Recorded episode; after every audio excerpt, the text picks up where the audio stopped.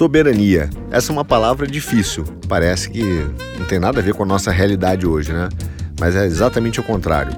Nossa soberania, nós temos uma soberania individual e uma soberania que tem a ver com a nossa nação, com o nosso país. Agora, será que a nossa soberania está em risco? É exatamente isso que nós vamos falar hoje no nosso podcast Soberania em Risco, parte 1, a política. Bom, qual foi a última vez que você tomou uma decisão política? Ou seja, você fez uma escolha de como sua vida e a sociedade deveriam ser administradas e a coisa realmente mudou. Pensa nisso.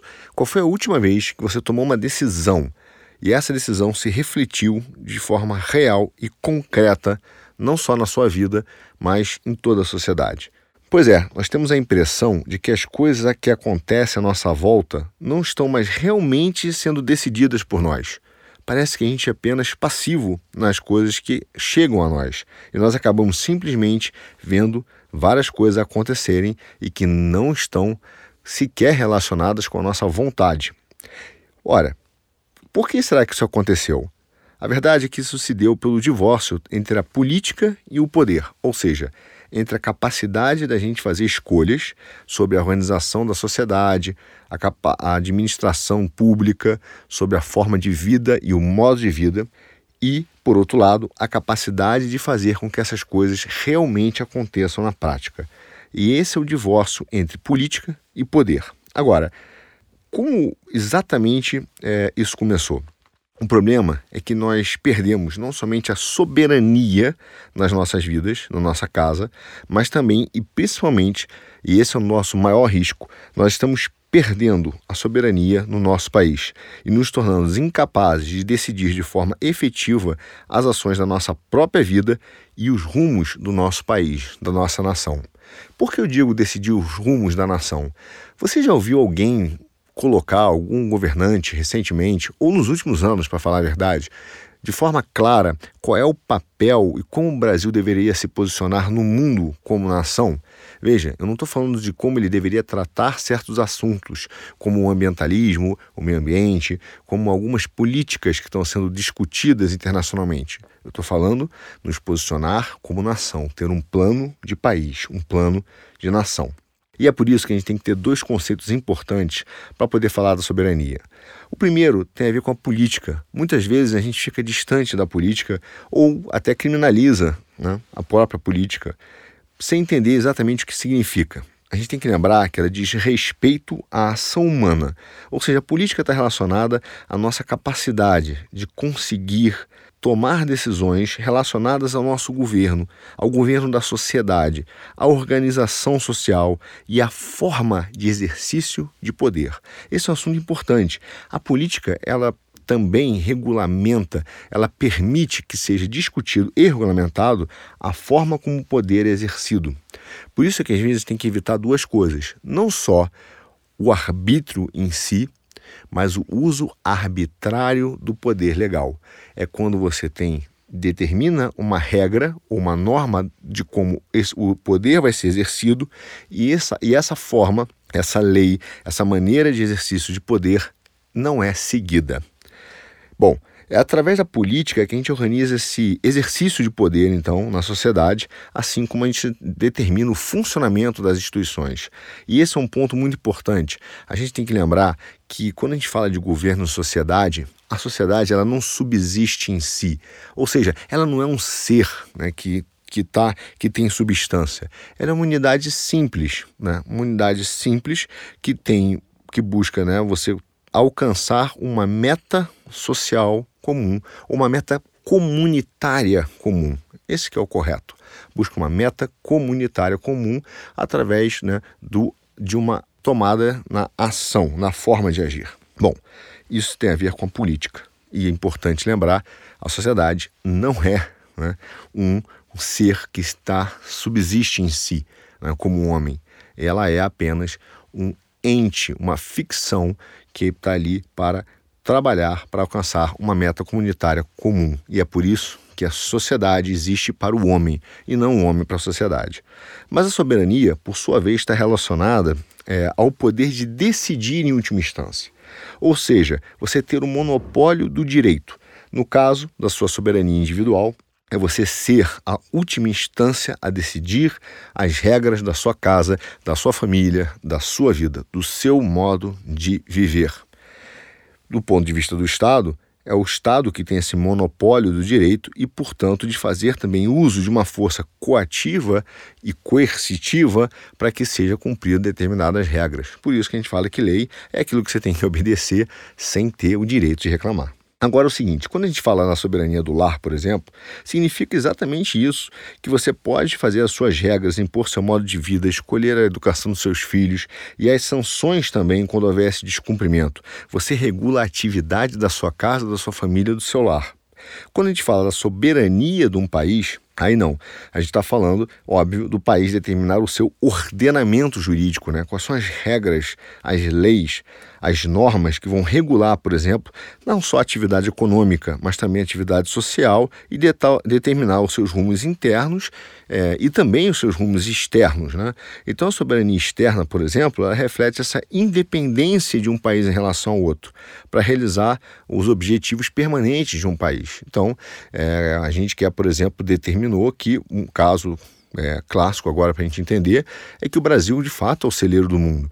O mundo com 6, 7 bilhões de habitantes não conseguirá se alimentar sem o Brasil. O Brasil, junto com os Estados Unidos, são os países mais importantes para conseguir abastecer né, a, o mundo com alimento. E isso foi uma decisão que o Brasil tomou e permitiu que, que, com que o agronegócio, por exemplo, fosse estratégico e chave para o nosso país. Mas é exatamente essa decisão de se colocar de forma independente né, na relação com outros países é que permite que nós tenhamos uma soberania, um, uma capacidade de decidir externamente como nós vamos nos posicionar, que bens nós vamos negociar, como o Brasil vai prosperar, quais são as indústrias que ele vai, né, é, os segmentos que ele vai ser forte e vai querer participar. E outros que ele, por exemplo, pode não querer participar. Então, veja, é, essa soberania externa ela também está relacionada à capacidade de ter uma soberania interna, ou seja, de regular e decidir o seu ordenamento jurídico, organizar a sua sociedade, organizar as relações sociais, organizar é, o seu ordenamento é, penal, civil, tributário. Então, é a forma que nós organizamos a sociedade e, portanto, está limitado também à soberania individual e familiar. Quer dizer, tem um lado um dado a partir de um momento em que o Estado não tem mais capacidade de intervir. Ele não pode mais intervir porque nós estamos falando dentro de uma esfera, por exemplo, familiar. Aí é um conceito interessante que vale a pena a gente é, refletir, que é a soberania das esferas. Porque até agora a gente fala de sociedade e indivíduo. Mas a realidade é que existem inter, é, instituições intermediárias que também são soberanas, tá? Por exemplo, a igreja, ela tem a sua soberania. Quando você fala da liberdade religiosa, você não está falando apenas do indivíduo, porque ela, essa liberdade religiosa está diretamente ligada também à, à liberdade de livre associação, né?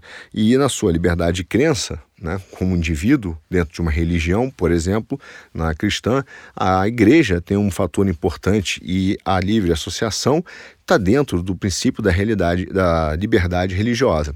Então, há assuntos da esfera que são da esfera religiosa, que são da esfera da igreja. E ali ela tem a sua soberania em determinar, por exemplo, o seu culto, a sua mensagem é, religiosa, tem a sua liberdade de expressão.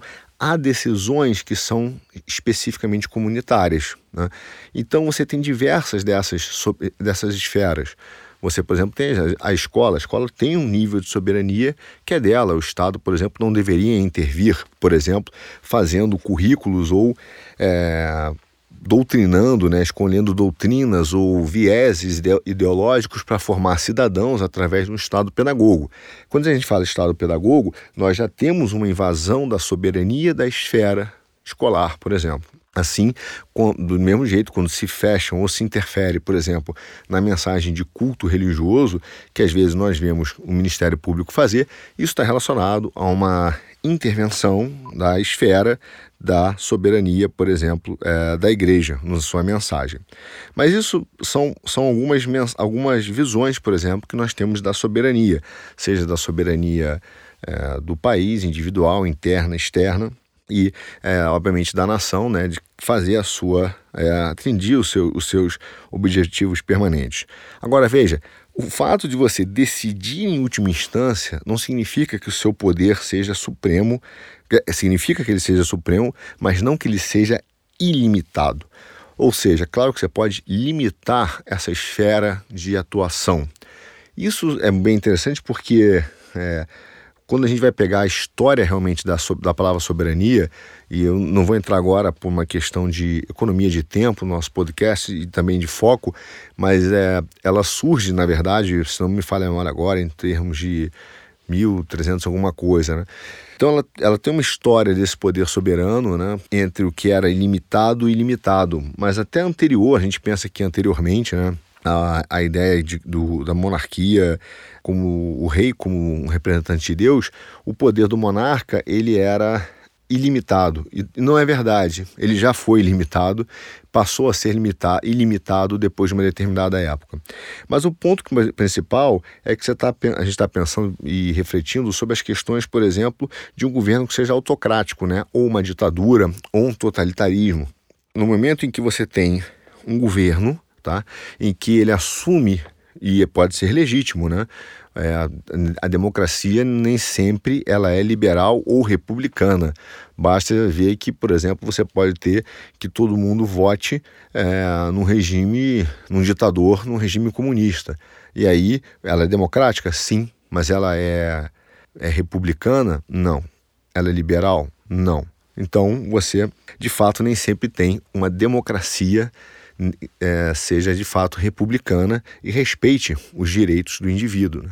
Ou seja, entenda que o indivíduo tem uma esfera em que o Estado não pode invadir, não pode atuar. Né? Isso, isso é importante, por exemplo, quando a gente entende no, na, na República. E é por isso que até o Platão fala que a democracia é uma corrupção da República, porque a República respeita essa célula e essa soberania de diversas esferas na sociedade, e digo célula é a célula familiar. Então há, essa, há esse respeito, onde ele entende que é, o Estado, como um órgão que administra né, os bens públicos e os privados, ele não tem que interferir na vida do indivíduo ou no núcleo familiar, assim como não nas outras esferas da sociedade. E isso é república, mas no momento em que ele o faz, mesmo com o apoio popular, vira uma democracia corrompida. Então, essa invasão, onde as instituições começam elas a serem servidas pelo cidadão e pelas esferas, né, das outras esferas, e começa a invadir essas, é, essas fronteiras que ela jamais deveria invadir, passa a ser uma democracia totalitária. Muito parecido, eu acho, com o que vivemos no Brasil, tá? É, porque há de fato uma inversão da ideia de que o cidadão é que tem que servir ao Estado e não o Estado ao cidadão, e é uma invasão brutal em diversas esferas né, das, das camadas sociais enfim, da, das diversas esferas das entidades. Né?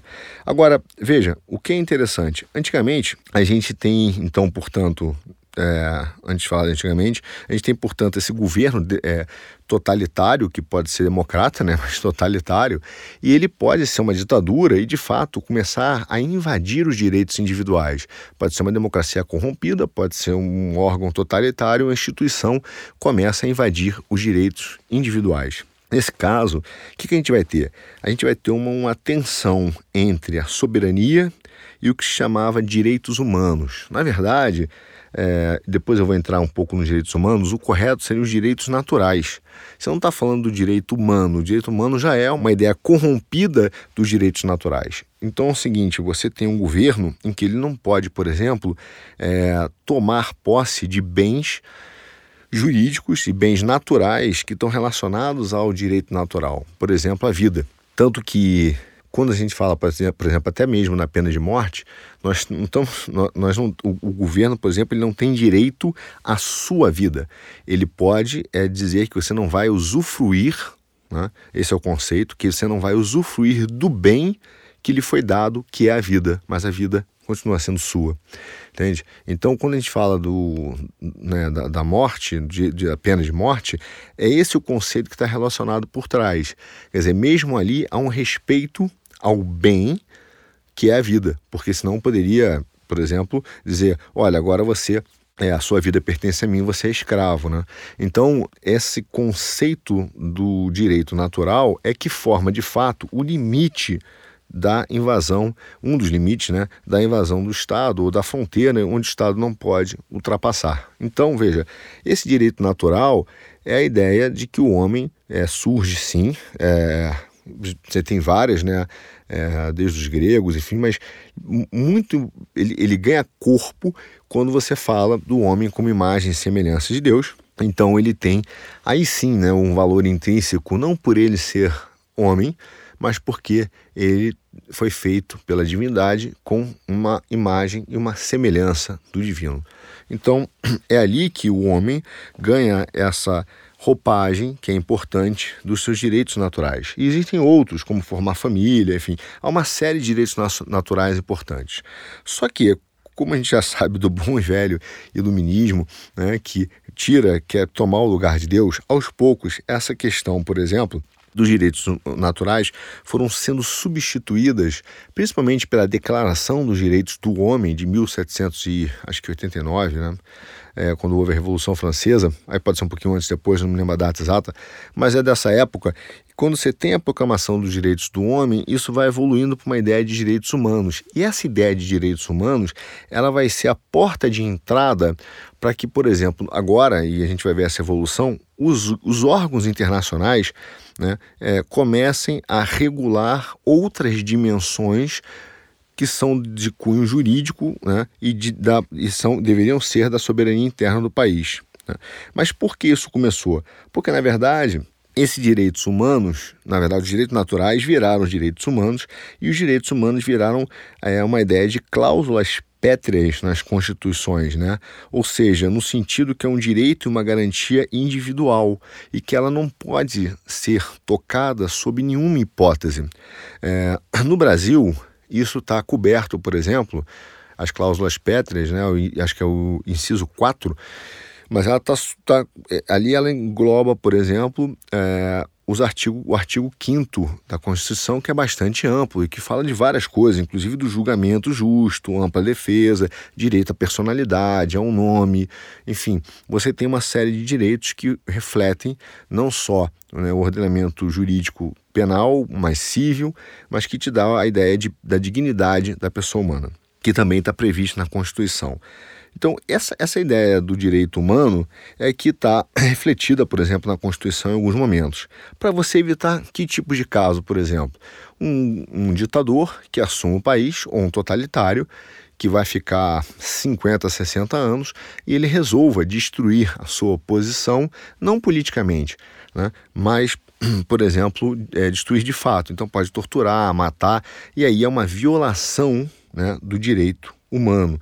E é por isso em que existe essa exceção da soberania interna, que é que um poder é soberano, porém não ilimitado. Ele pode bastante coisa, mas ele não pode tudo. Né? Agora, não, não deixa de ser curioso que, por exemplo, a ONU né, é, tenha critérios que me, nos pareçam tão é, fluidos, usando a palavra da moda, tão fluidos para alguns casos. Quer dizer, ela, se, ela, ela atua muito fortemente usando os direitos humanos, por exemplo, quando né, a gente fala que quer aprovar o um ensino híbrido no Brasil e ter a família é, educando o filho. Aí vem a Unicef ligada à ONU e diz que as crianças têm os seus direitos educação, isso fere o princípio da dignidade humana e o direito humano, etc. Mas ela não faz nenhuma menção, por exemplo, aos casos de Cuba, Venezuela, os massacres da Uganda, os problemas humanos que nós vivemos hoje no Afeganistão, os talibãs. Né? Então, veja, há uma reação que nos, nos parece muito desproporcional né, da ONU. Quando você tem é, alguns países em que, de fato, existe um, um, um ente totalitário e ela não faz menção a esse governo, ela fala, democracia é melhor, sem dúvida, mas ele está lá, foi eleito democraticamente, né? Alguns dizem, inclusive, que o, o governo da Venezuela foi eleito democraticamente, mas é uma ditadura. Né, uma ditadura comunista. Então, ali são feridos, por exemplo, os direitos individuais de milhões de cidadãos venezuelanos que fugiram do país, assim como em Cuba. Né? E aí você tem algumas restrições de comércio, você pode ter né, algumas restrições é, de negociação, que são as sanções internacionais, que tipo, com esse cara a gente não negocia, mas ele tem o direito de viver assim, mesmo que nesses casos haja uma violação flagrante de direitos humanos, a ONU não fica tão chateada assim. É bastante curioso isso. Então, que aconteceu? De fato, você tem um, uma boa justificativa para uma intervenção internacional uma recomendação internacional para certas práticas. Você vai dizer, olha, você precisa ter o direito a, a, um julgamento justo, né? a um juiz que seja imparcial, né? que você tenha um promotor, que tenha um juiz, que tenha defesa. Você não, você não pode é, ser submetido, por exemplo, a um tribunal de exceção. Né? Por isso que se ouve muito de recorrer, por exemplo, a sentenças que hoje ficaram é, em, em, voga no Brasil, infelizmente, é, que, que furam completamente esse princípio e fazem com que a gente tenha que recorrer, a, eventualmente, denunciar esse mau uso do poder legal, né, do poder jurídico, que é o que eu falei no início, é o uso arbitrário do poder legal e aí faz com que isso seja denunciado, por exemplo, a cortes internacionais de direitos humanos para que o seu direito seja respeitado e o Estado não possa invadir. Né? Então você tem, é, de fato, uma porta ali onde um, um, órgão internacional possa intervir. Aliás, tem não, não é raro isso, infelizmente, na história. Você tem casos desde né, da, é, da formação da ONU, assim, já inúmeros casos famosos é, que formaram jurisprudência internacional é, de violação de direitos humanos, onde a ONU teve que atuar e proteger né, os direitos individuais, que na verdade são direitos naturais. Mas o que acontece? É, começou a se formar um entendimento de uma amplitude cada vez maior dos direitos humanos. A gente chamou isso de gerações, né? Então você pega a primeira geração de direitos humanos eles estavam relacionados, por exemplo, aos valores iniciais né, da Revolução Francesa, que foram mascarados, copiados, é, fraudados né, do, do, próprio direito natural do homem como mais semelhança de Deus e tal. Mas ele é, tá lá, está ligado a isso, e aí congregam né, esse, é, é, essa declaração de direitos humanos são direitos que são ligados à liberdade, à liberdade individual, à liberdade civil, o direito de ir e vir, é, a segurança, direito de liberdade de expressão, por exemplo, crença religiosa, a ter a sua propriedade individual, a ter opinião. Então, você tem ali essa primeira geração de direitos humanos que era ligado a esses fatores individuais que deveriam ser assegurados e garantidos. Né? assegurados e garantidos pelas constituições, de maneira com que você realmente tenha a sua é, soberania individual preservada. Aí veio a segunda geração, começou a pilantragem aí, tá? É, a, a segunda geração de direitos humanos. E não que isso não tenha importância, e óbvio que tem, mas quando eu digo pilantragem é pela utilização depois disso para tirar a soberania que é essa capacidade do país decidir por si próprio as suas próprias regras. Né?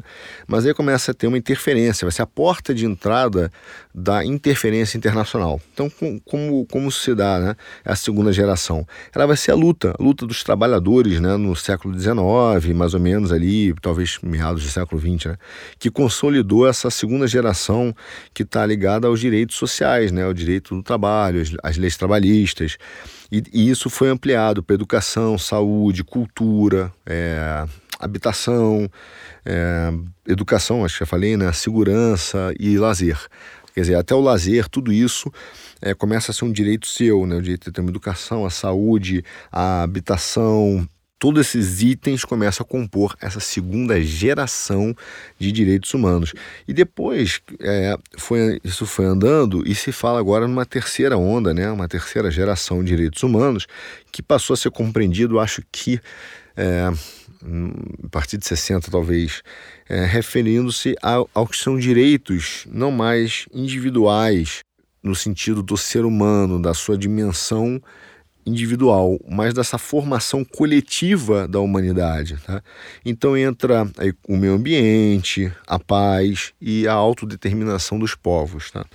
Então você começa então a ter uma cada vez mais uma amplitude maior né, da, dessa, dessa ideia de geração de direitos humanos. Tem gente que já fala, inclusive, de direitos tecnológicos. Tá? Eu já, já li é, alguns doutrinadores jurídicos que gostariam de incluir uma é, em outras ondas o direito à tecnologia, enfim, e outros fatores como um, um, um, um direito humano. Então perceba, o que, tava, o, o que começou né, como um arranjo muito claro para estabelecer uma ordem social, que é, olha, aqui tem uma soberania do indivíduo, a partir daqui não pode entrar. Tem a soberania das entidades coletivas, a partir daqui não pode mexer. Tem a soberania do país, que é interna a sua capacidade de se autorregular, se administrar, decidir suas leis. E tem a soberania externa, que também é a capacidade do país determinar o seu posicionamento no mundo e fazer as suas escolhas estratégicas nessa relação com os diversos países. Né? Então, é, tudo isso limitado, evidentemente, por uma possível intervenção internacional, caso na, no exercício da soberania externa e interna surgisse um governo ou pessoas que capturassem as instituições e começassem então a infligir é, violações aos direitos individuais ou às demais esferas de competência. Então, você tem as outras soberanias das esferas que poderiam estar sendo violadas. Nesse caso, né, igreja, é, escolas, enfim, tem, tem, tem várias, você poderia, então, pedir ajuda a esse coletivo de países, esse, esse sindicato aí que virou a ONU, para que ela pudesse intervir e garantir os seus direitos humanos. E lembrando que, na verdade, são direitos naturais. Né?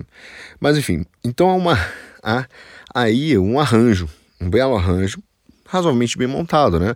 Cada país determina sua regra, interna, externa, faz as suas escolhas. Seus cidadãos têm direitos individuais, podem se organizar, tem as esferas coletivas que são importantes. A sociedade não é formada apenas por Estado e indivíduos. Essa é uma visão liberal que é falsa, é uma ficção é, uma falsa interpretação da realidade. Ela tem as suas esferas familiares, o seu núcleo familiar, tem a sua esfera de igreja, educacional, tem clubes, quer dizer, tem formas de, de livre associação que formam soberania assim, de esferas de decisão comunitárias, por exemplo. E aí, em caso de uma violação ou de uma corrupção é, de tomadas de poder, pode-se pedir ajuda né, a órgãos internacionais que poderão então é, é, exercer sanções econômicas e até mesmo políticas, o que significa também é, guerra, enfim, intervenções, caso haja um, um, uma violação é, em larga escala. Então, é, como genocídios, etc., massacres, essa é a ideia. Né? E é uma ideia que parece boa, mas ao mesmo tempo, essa, essa alteração dos direitos humanos que foram ganhando gerações e ampliando a, sua, a, sua, a, sua, a sua esfera de alcance, levou como contrapartida que a ONU ampliasse a sua esfera de competência. Porque se o direito humano eu posso intervir, e a intervenção pode ser econômica, mas também política, e na política você tem determinadas esferas, né? e a guerra é uma delas, né? tanto que o Clausewitz, Clausewitz, o Clausewitz falava que é, a guerra é a política por outros meios, né? algo assim. Então você tem, é, de fato, é, um, uma, um diverso, diversos níveis né, da política é, nesse caso, mas a ONU poderia, inclusive, é, determinar, como já fez nos direitos humanos, né, quando fala que toda Constituição tem que garantir os direitos individuais ao devido processo legal, a não ter tribunal de exceção, é, a você ter um advogado. Então ela começa a intervir e você tem que criar normas ou seguir as normas determinadas pela ONU porque ali parecia um grande acordo, um consenso, pelo menos, que fazia sentido. Mas na medida que nós ampliamos essa esfera de direitos humanos, significa que a ONU poderia então intervir na educação, poderia intervir é, no meio ambiente, poderia ter, intervir em práticas né, ambientais, em diversas, em diversas dessas práticas. Quer dizer, em última instância, né, por isso que você vê a Unesco é, falando de metas educacionais, porque ela criou metas e exige que você siga, porque estamos falando de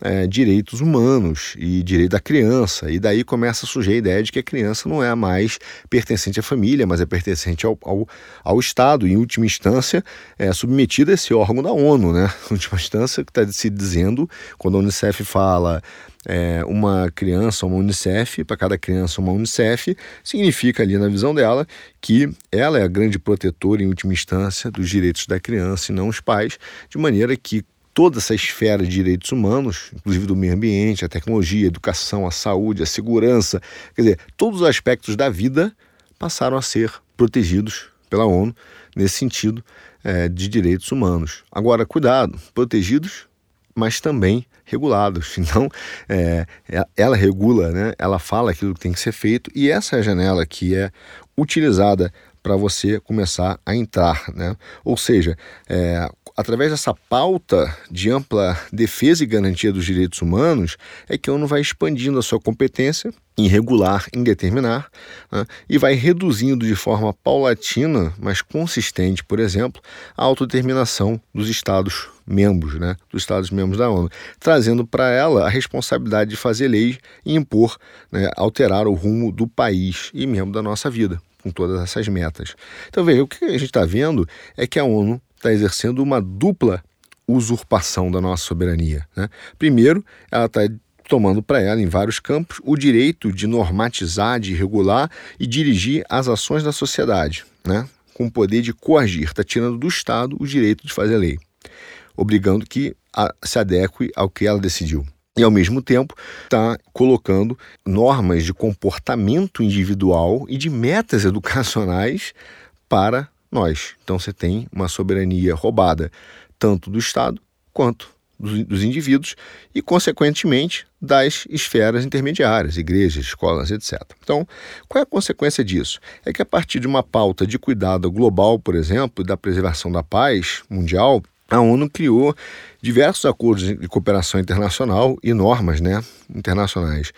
E com isso, ela achou maneira de subverter a ordem jurídica, por exemplo, no Brasil né, tirando nossa capacidade de fazer leis, de determinar o país e utilizando critérios políticos e comportamentais para estabelecer um controle sobre áreas que são do, é, exclusivamente, deveriam ser exclusivamente decisão nossa, por exemplo, áreas produtivas, é, economia, é, meio ambiente, como o tal do selo ESG, é, Unesco nas metas educacionais, enfim, e até imprimir um comportamento individual no Brasil, a ponto do Fórum Mundial falar que em breve conseguirá ter, você terá um software, olha que beleza, um software que vai controlar o seu consumo de crédito carbono individualmente. Ou seja, você está tendo um esvaziamento da política nacional, tá? Ela está ficando vazia. Então, se lembra, você tinha duas coisas, né? Na política, a capacidade de tomar decisões e no poder,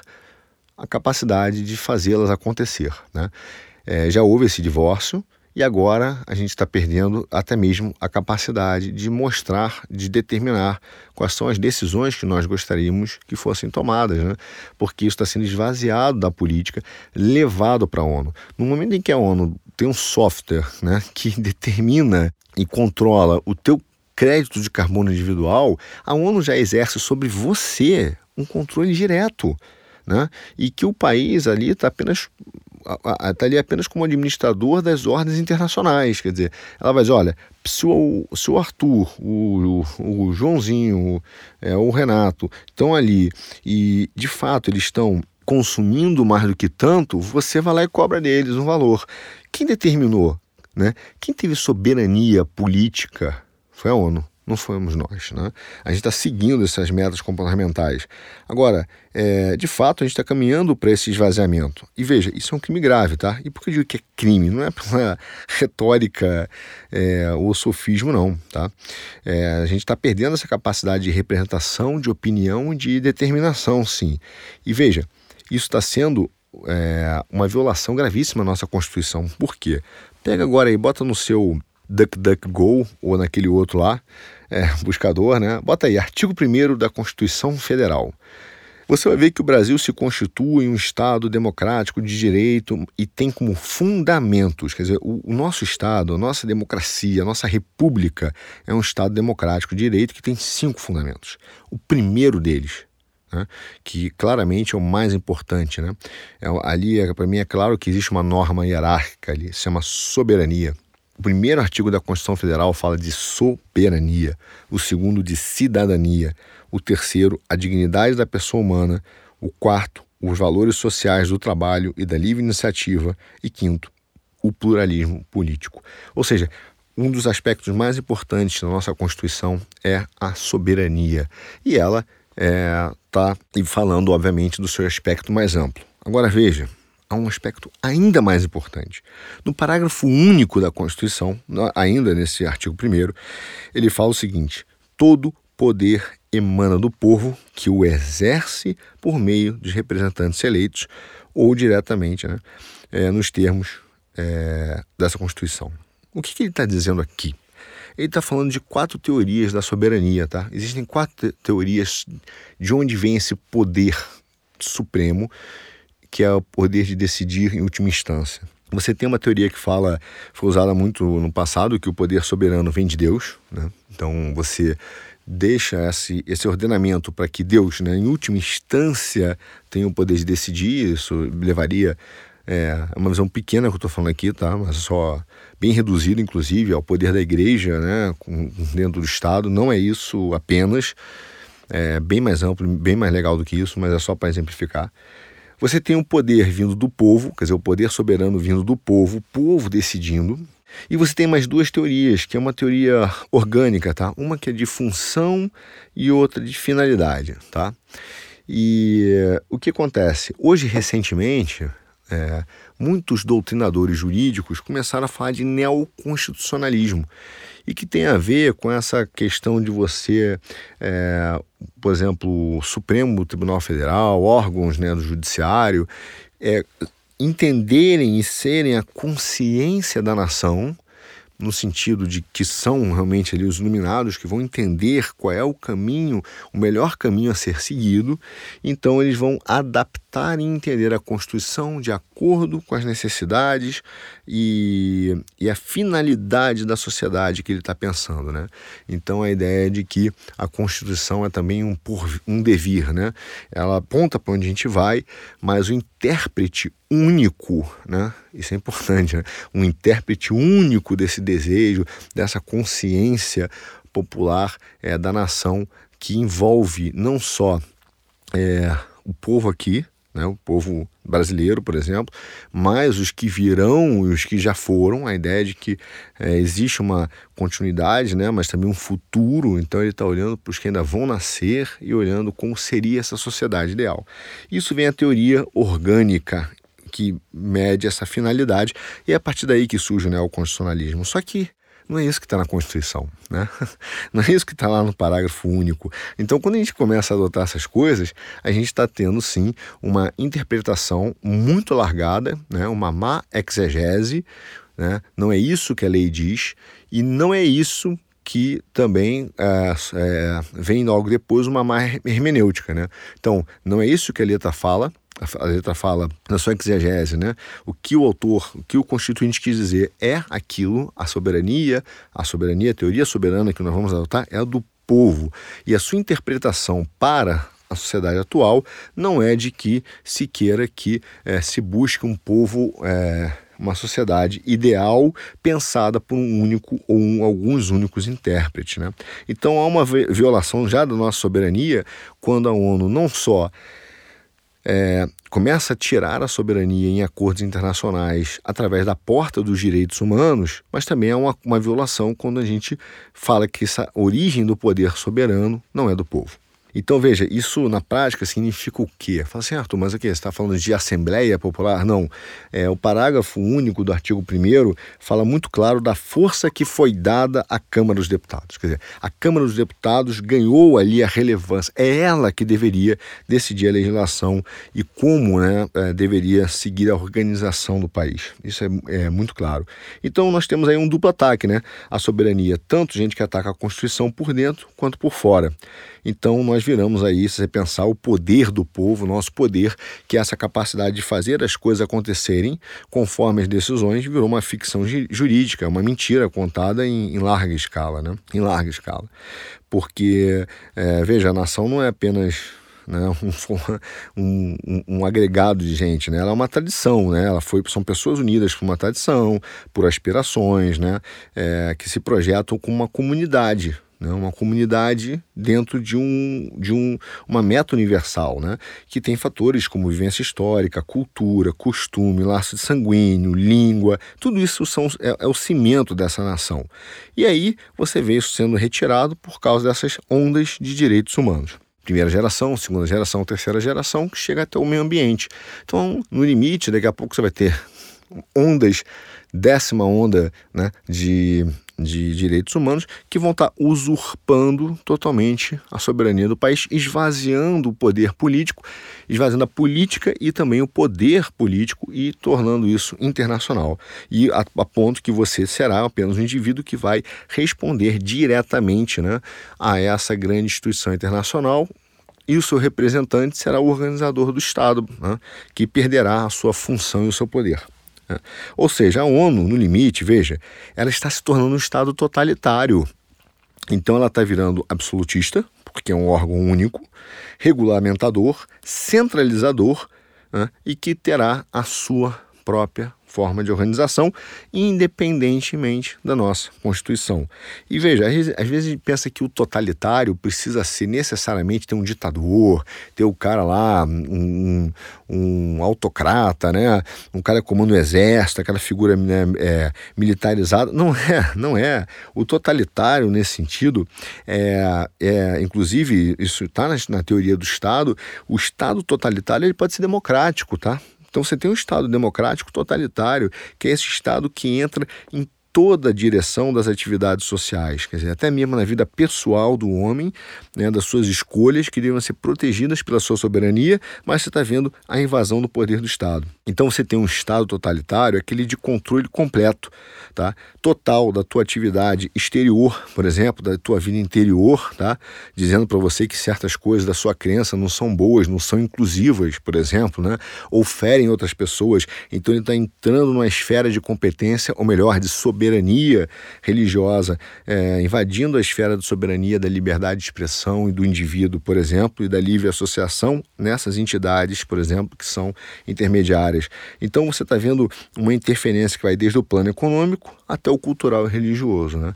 Então, por exemplo, o tal do compliance, você não pode mais fazer uma transferência para a conta de alguém sem ter é, previamente uma autorização, um conhecimento é, da gerente do banco que vai avaliar se aquilo é bom ou não. Se não for, ela vai avisar o Estado. Veja, isso já é uma invasão, já é, um, já, já é uma invasão total de um Estado totalitário que está dentro da sua vida individual do plano econômico, supervisionando e monitorando a sua conta corrente. É, ao mesmo tempo, isso acontece também nas suas opiniões religiosas. Por exemplo, recentemente nós vimos aqui no Brasil gente tentar falar do abuso de poder religioso. Quer dizer, querendo dizer que há um limite em que o Estado vai dizer que ali ele não pode opinar, quer dizer, ele não pode falar sobre política, mas isso é um eufemismo, tá? Porque você está dizendo que então é, há limites, né, onde uma comunidade religiosa pode discutir o seu modo de vida, o que por si só é um absurdo. Então veja, a gente tem um Estado totalitário sem brutalidade. Né? Você não precisa de brutalidade para ter um Estado totalitário. Nós já estamos vivendo um Estado totalitário. Nós não precisamos de um Estado bruto nem um Estado imperialista. Não. A gente só precisa de um Estado que, é, que a injustiça né, seja é, representada pra, por essa uniestatalidade, um Estado onicompetente, regulador que monitora, como se o Estado fosse um fim em si mesmo, e é aquilo que eu falei no início, como se ele subsistisse, como se ele tivesse substância de existência, o que ele não tem. Né? O Estado é uma ficção jurídica, ele é composto por um agregado de famílias, né? é, isso aqui é o Estado, com o fim de organizar e administrar a vida pública em benefício da nação. Né?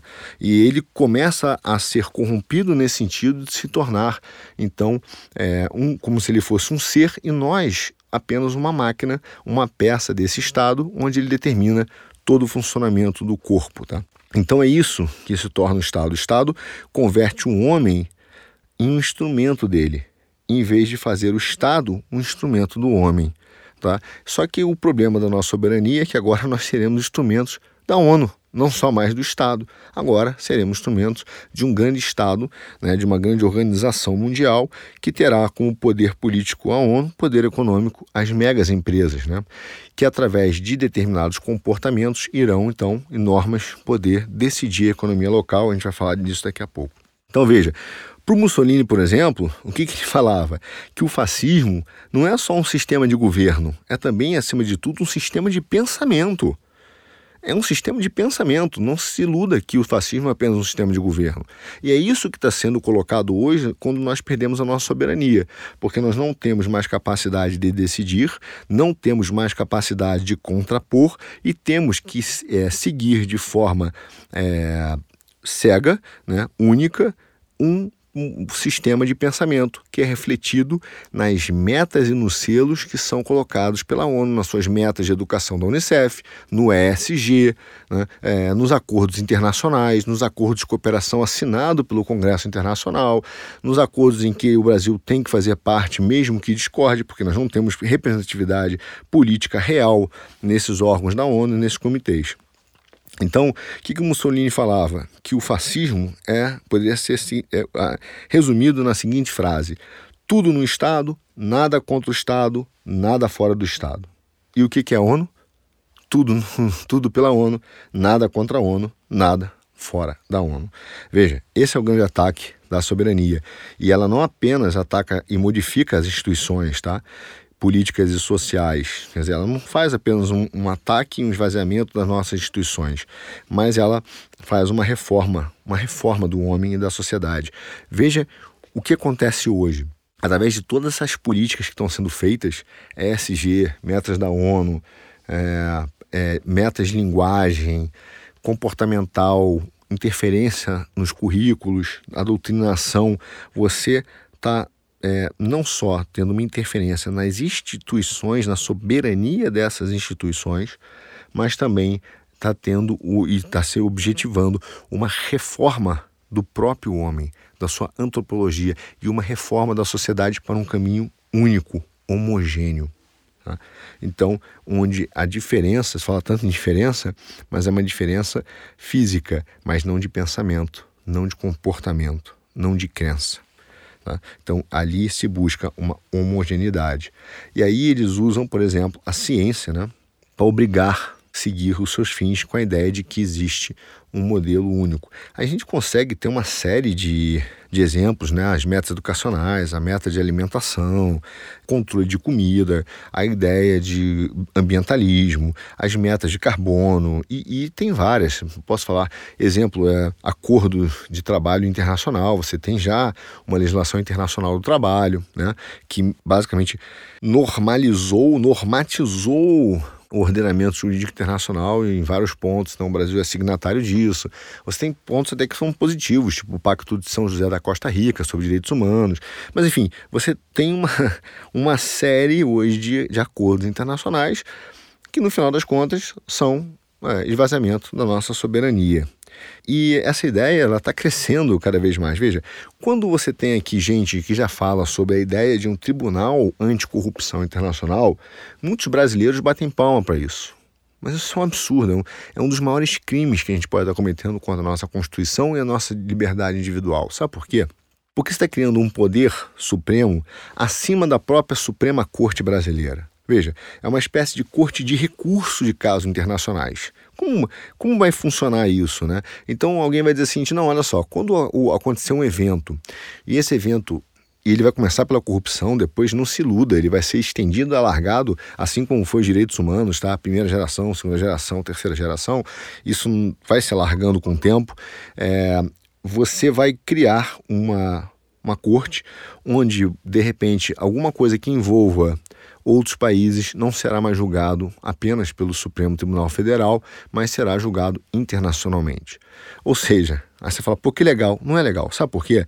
Quando um país quiser interferir numa política econômica, num determinado segmento, e eu vou te dar um exemplo, por exemplo, você parou para pensar que os único, único, os dois únicos, né, os dois maiores, não únicos, mas dois maiores países que têm capacidade de alimentar o mundo é o Brasil e os Estados Unidos. Quer dizer, o Brasil será líder nesse posicionamento de alimentar o mundo por causa da nossa natureza e do nosso solo. Mas se alguém quiser um dia interferir, então, ele começa a criar um caso né, em que os grandes produtores nacionais ou os pequenos, não importa, as empresas, serão é, é, levadas a um caso de corrupção internacional que será julgado lá fora. E aí eles vão quebrar essas empresas ou vão tirar os donos de circulação e vão tomar essas empresas a preço barato. Foi o que aconteceu recentemente. Então nós temos hoje um risco de que, através dos instrumentos jurídicos internacionais, se molde um comportamento ou um custo econômico, se bote uma taxa em que os médios e pequenos produtores brasileiros que têm menor, menos dinheiro, mesmo que tenham muito, têm menos dinheiro que os europeus, americanos né, e chineses, eles acabam acabem tendo que ceder, né, através de políticas, por exemplo, de crédito e, e receita, e vender as suas empresas lá para fora, formando mega capital, mega grupos internacionais, e esses mega grupos internacionais, através do multilateralismo, é que irão controlar todos os mercados, e nós seremos apenas escravos desse pessoal, porque no final das contas nós vamos ter que trabalhar para eles. Então isso já está sendo feito. Isso está sendo feito, por exemplo, quando se botou no SG, né? É, acesso ao crédito, se você não, não, não, agir dessa forma, eu não vou te dar crédito. O que, que vai acontecer? O produtor rural aqui vai ter um exemplo no agrícola, ou uma empresa vai ter que aumentar o seu custo, tá? reduzir a sua margem para se adaptar a um determinado comportamento. É, o internacional já bota o preço que ela vai, ele vai comprar o produto. Então você tem teu custo definido, teu preço significa que a margem já está definida pelo cara lá fora. E se você não fizer, eu não te dou o crédito, cuja taxa de juro ele também define. Então você está completamente cercado por aquele, aquele modelo. Isso já está acontecendo na produção rural do Brasil, nas indústrias, e isso está é, refleti sendo refletido no, nos motivos aí, por exemplo, em que a gente vai perdendo mercados né, e as grandes empresas vão entrando. Por exemplo, a, Hoje, as empreiteiras internacionais determinam para os fornecedores brasileiros aqui dentro qual é a margem que eles vão receber. Tá? E, e, isso implica acesso ao crédito, enfim, a participar de grandes obras. Quer dizer, hoje, já com essa exportação da soberania econômica para as incorporadoras e, desculpa, é, empreiteiras internacionais, construtoras, nós já temos hoje, dentro do Brasil, gente de, determinando lá de fora qual vai ser a nossa receita e deixando uma margem pequena, basicamente para pagar a conta e sobreviver. Então você não tem realmente liberdade econômica. Você quer ver onde isso aconteceu fora do Brasil? Você não achar que é só no Brasil? A crise financeira, por exemplo, de subprime de 2008, tá? que pegou é, vários países, eu não sei se você conhece, mas em 2008 houve uma crise, talvez uma das crises mais interessantes de estudar, porque ela, ela ocorre exatamente no epicentro é, do dinheiro, que é nos Estados Unidos e no, mercado financeiro internacional. Geralmente as crises eram nos mercados emergentes e elas né, eram, migravam para os mercados com liquidez, com dinheiro. E dessa vez foi o contrário. Né? Então foi uma crise no seio né, do capitalismo lá. E o que aconteceu, por exemplo? Você tinha países ao lado ali que estavam né, perto do epicentro, tipo Portugal é um deles, né? Mas tem outros em que foram atingidos, né? Porque tinha uma fragilidade é, econômica e regulatória, porque já tinham aberto mão da sua soberania, tá? Então veja, quanto maior for a dependência de apoio internacional, de dinheiro, de mercado e de regulação, menor vai ser a sua real dimensão de soberania. Tá? Então você veja, quando você pega Portugal né, nessa crise, ele foi privado da sua real soberania e precisou de um resgate internacional, de dinheiro internacional, legislação de quase três anos.